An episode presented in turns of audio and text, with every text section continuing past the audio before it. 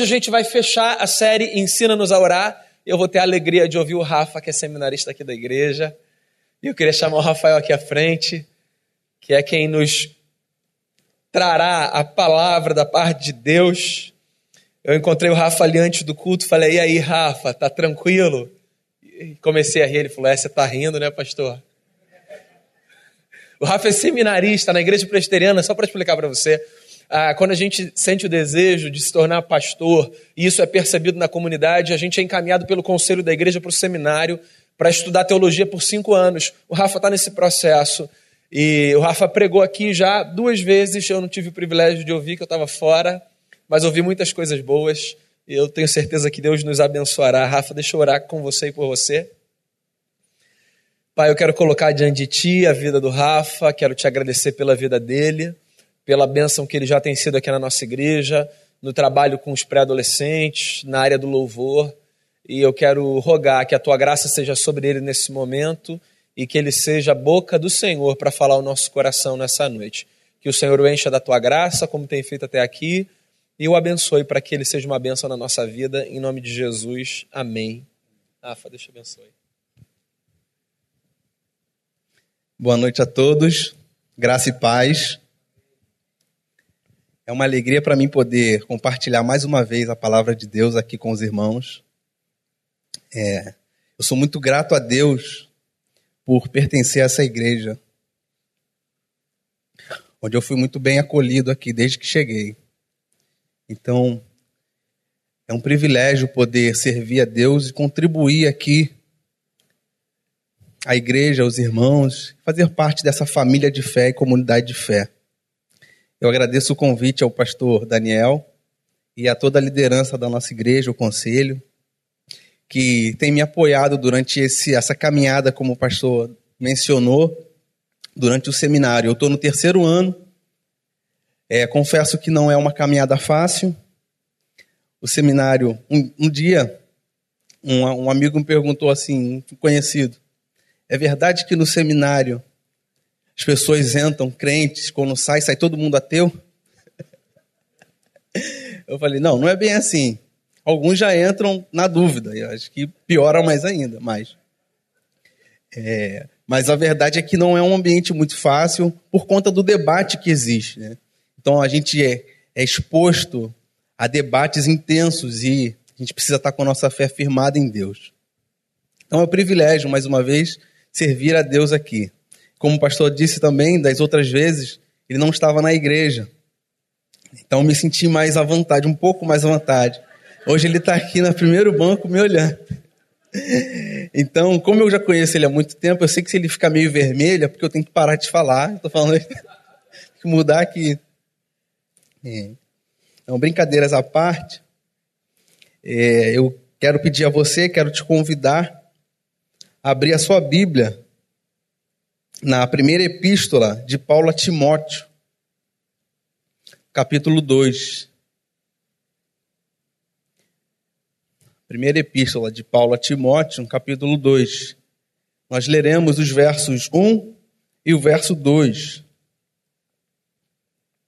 Diz assim o texto: Antes de tudo, pois, exorto que se use a prática de súplicas orações, intercessões, ações de graças em favor de todos os homens, em favor dos reis e de todos que se acham investidos de autoridade, para que vivamos vida tranquila e mansa, com toda piedade e respeito. Novamente o verso 1.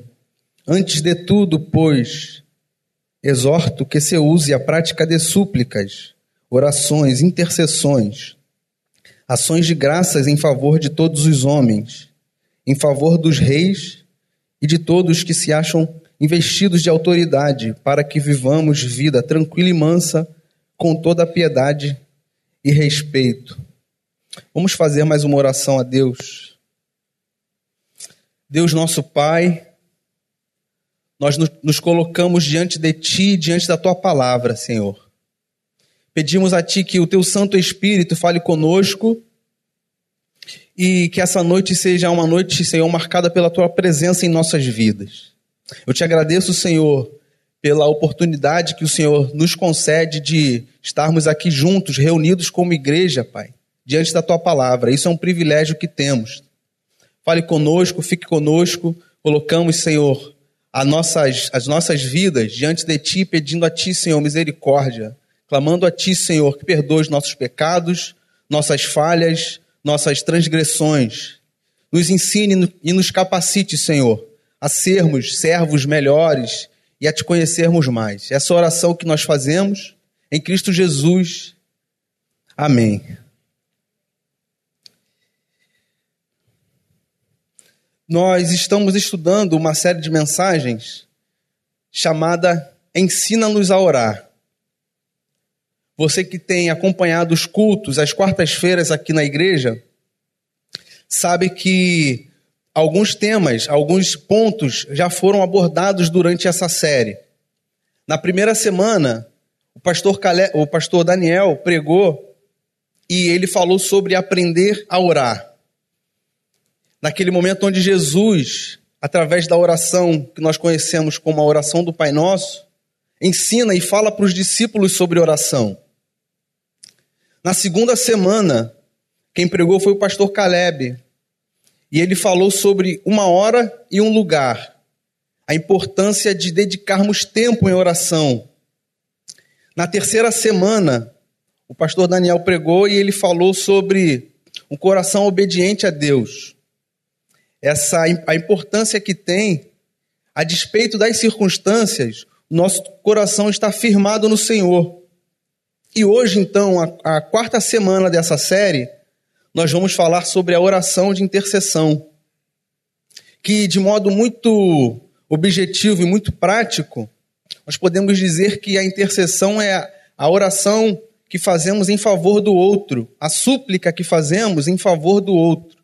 Ou seja, a intercessão é quando nós apresentamos a Deus as causas, a vida de outro, as necessidades de outros.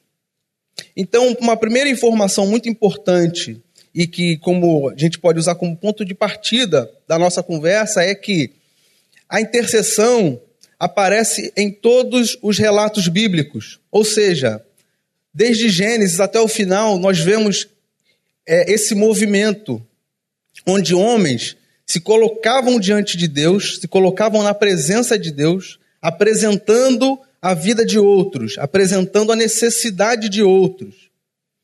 Isso é constante na Bíblia. No Novo Testamento, a gente tem uma ênfase mais intensa na intercessão e nesse chamado que a igreja recebe para que nós sejamos intercessores uns, uns dos outros. Mas isso é desde Gênesis. Por exemplo, Abraão, que foi considerado o pai da fé, o herói da fé. Abraão, quando recebe a notícia de que a cidade de Sodoma e Gomorra iria ser destruída, o primeiro movimento que ele faz é interceder. Ele começa a orar e ele coloca diante de Deus a vida dos justos que estavam naquela cidade. E é interessante nesse momento na vida de Abraão que ele começa a travar com Deus uma, uma espécie de, de quantificação. Ele fala para Deus: Senhor, se houver 50 justos naquela cidade, ainda assim o Senhor a destruirá?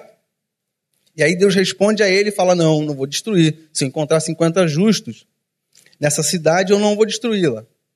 E Abraão continua: 45, 40, 30 justos.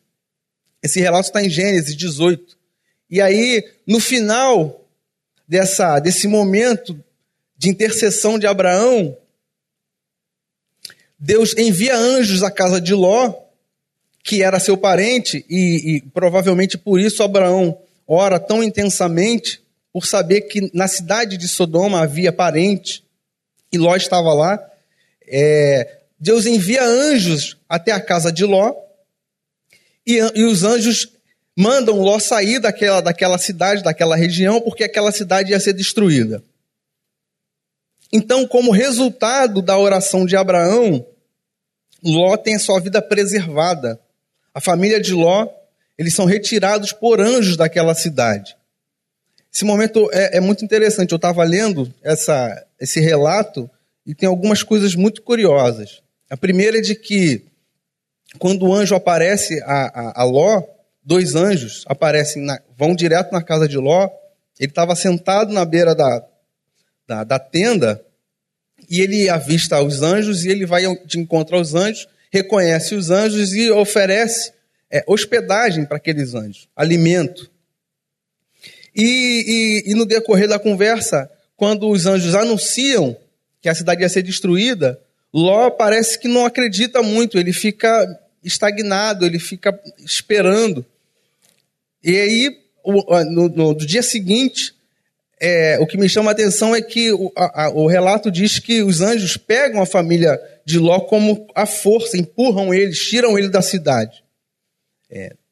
E, e uma, uma, uma lição que eu tiro desse momento da vida de Abraão, dessa intercessão, logo no começo do relato bíblico, é que Abraão, quando se coloca em intercessão em favor daqueles justos, ele, ele, aquilo, isso traz para a nossa vida a lembrança de que muitas vezes Deus opera sinais, Deus realiza curas, milagres, através da nossa oração e através da nossa intercessão pelo outro.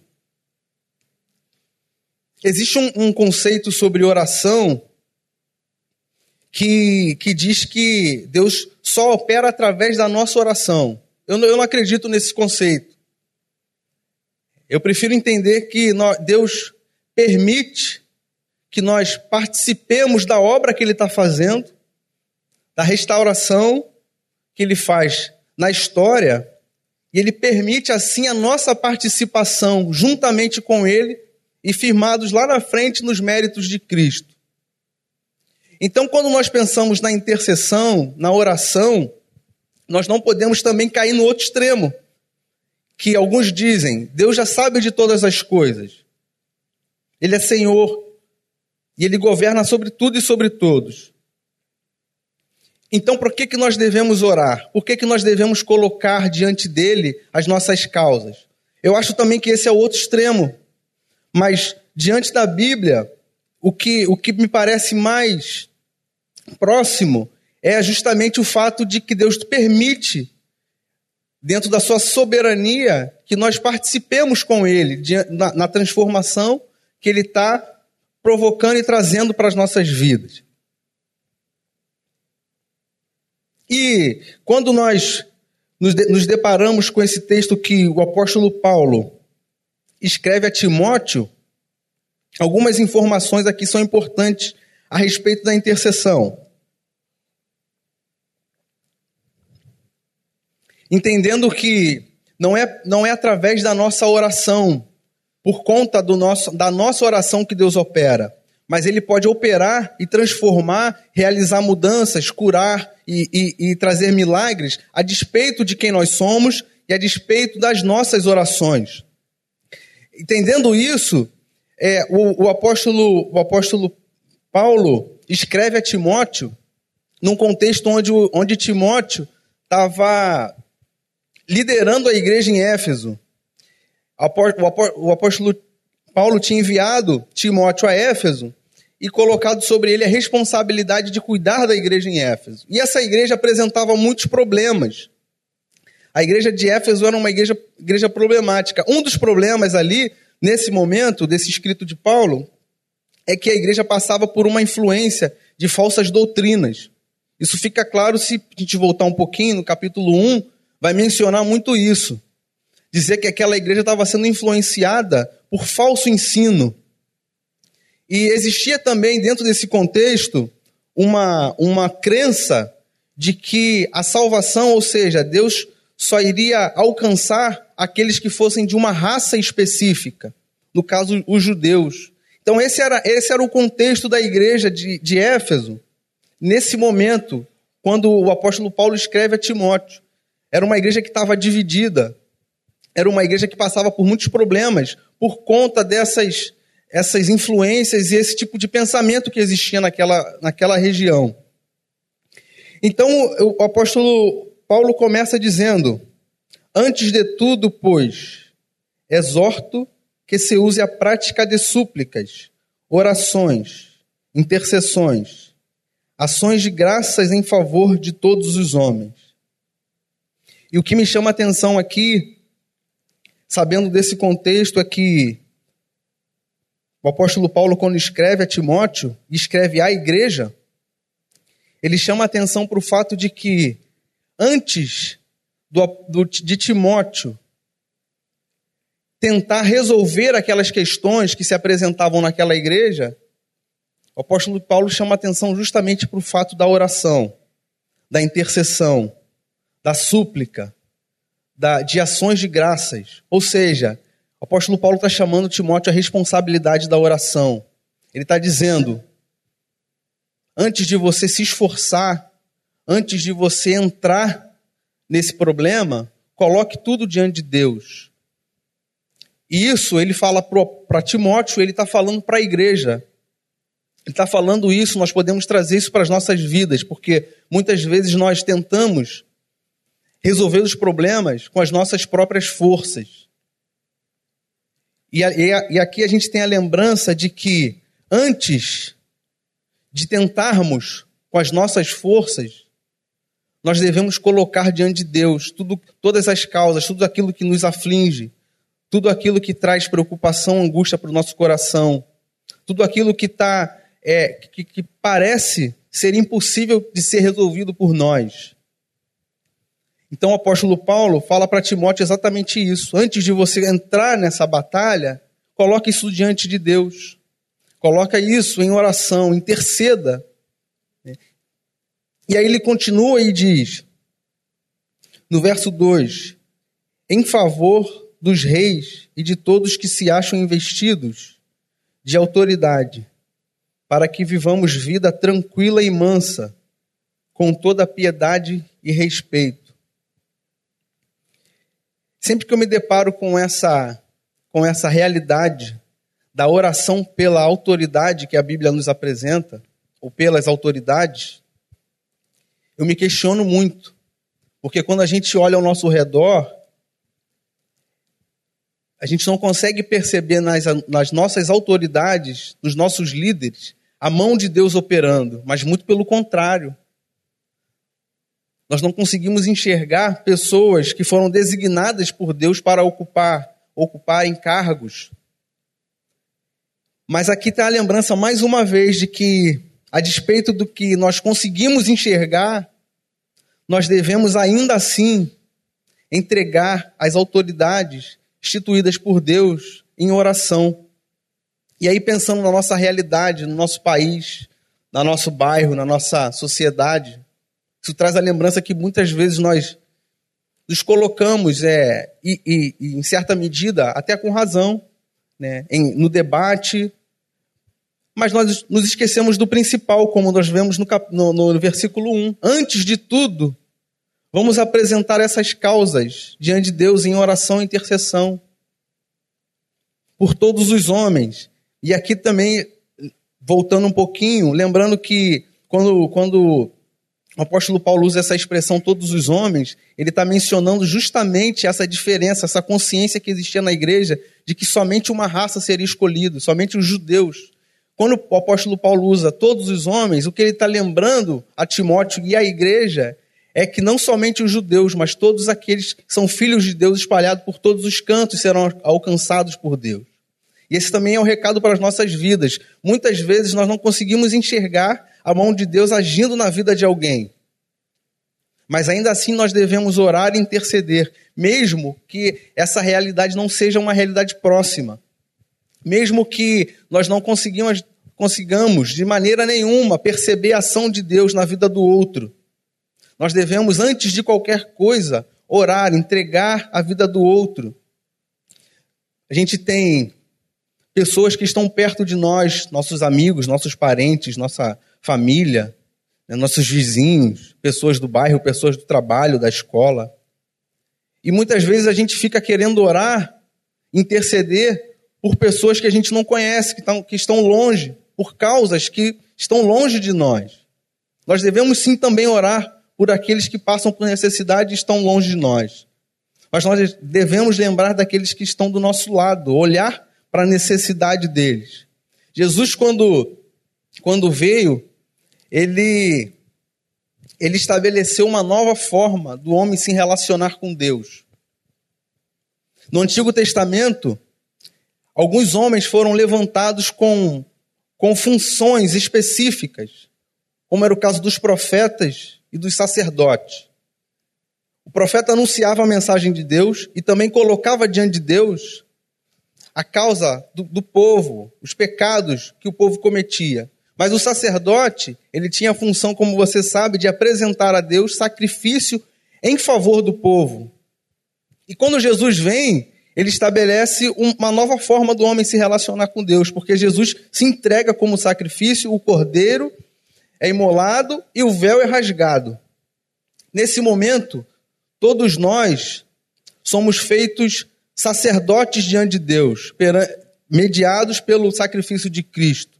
Todos nós somos sacerdotes reais. O Pedro vai falar isso, vai trabalhar com essa expressão de sacerdócio real, essa ideia, né? nação santa, povo escolhido. Nós fomos, somos feitos em Cristo Jesus, pelo sacrifício de, de, de Jesus, sacerdotes. Nós não dependemos agora do sacerdote do Antigo Testamento, do ofício sacerdotal que acontecia no Antigo Testamento. Agora nós podemos ir direto a Deus e apresentar a Deus as nossas causas.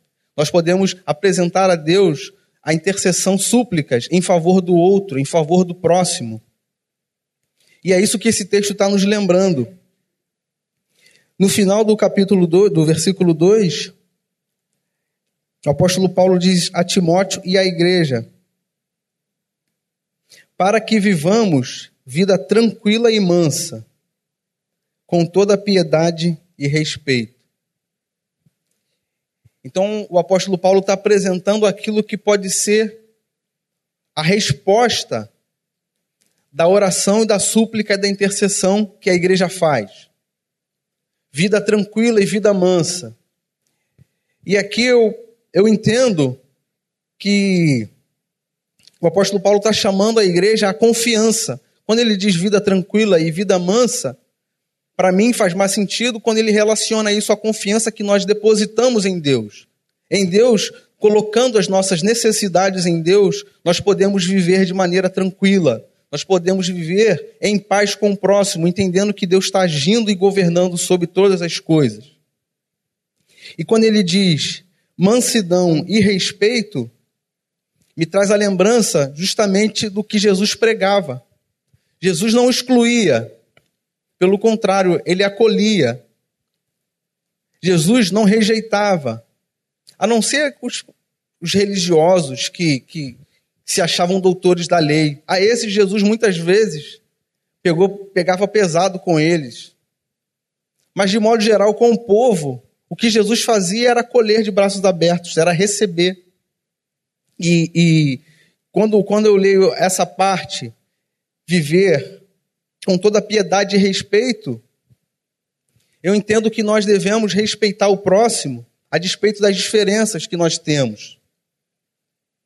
E a despeito e, e ainda a, além de respeitar, nós devemos também orar e interceder pelo próximo, pelo outro, colocando a vida dele de conhecidos e também de desconhecidos diante de Deus, apresentando as causas a Deus entendendo que Deus é soberano, entendendo que Deus pode mudar toda e qualquer situação.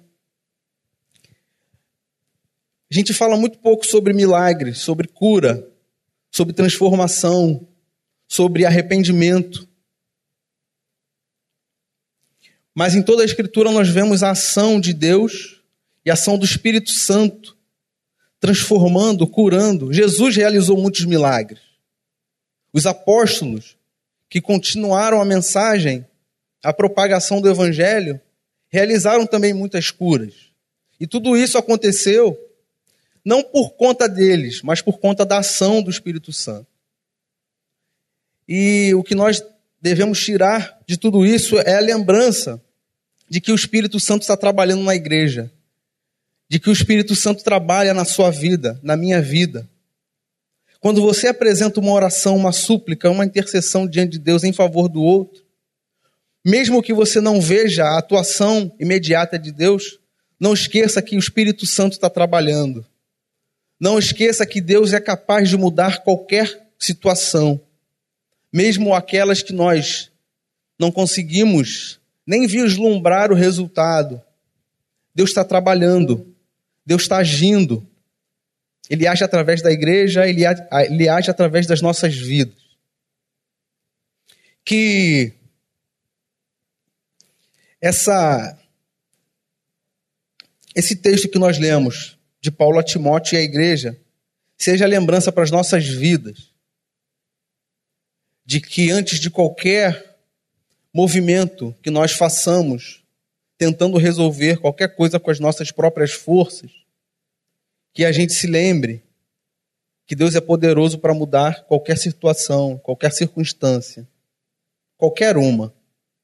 Ele é o Criador dos céus e da terra. Através dele, todas as coisas foram criadas e todas as coisas são sustentadas. Então não há nada que o nosso Deus não possa fazer. Quando a nossa oração é uma oração em consonância à vontade de Deus, muitas vezes nós experimentamos a resposta da oração. Então, que você coloque diante de Deus tudo aquilo que te, te preocupa, tudo aquilo que te traz dificuldade, angústia, e creia que Deus, através do Espírito Santo, pode transformar qualquer realidade. Iria fazer mais uma oração.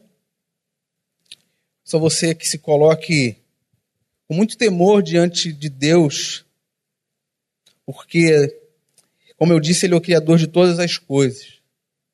Deus, nosso Pai, mais uma vez diante de Ti, nós nos colocamos, Senhor, entregando tudo aquilo, Pai, que está fora do nosso alcance em Tuas mãos pedindo ao Senhor que, através do Teu Espírito Santo, o Senhor trabalhe em nossos corações, o Senhor trabalhe, Pai, nos corações daqueles que ainda não te conhecem. Faz assim, Senhor, a despeito de nós, do que somos, do que fazemos, o Senhor é soberano e governa sobre todas as coisas. Mas queremos sim, Pai, ver resultados da nossa oração, das nossas orações. Queremos poder participar contigo da transformação de vidas de pessoas. Esteja conosco, Pai, nos capacite. Essa oração que nós fazemos, gratos por tudo que o Senhor já tem feito em nossas vidas. Em Cristo Jesus. Amém.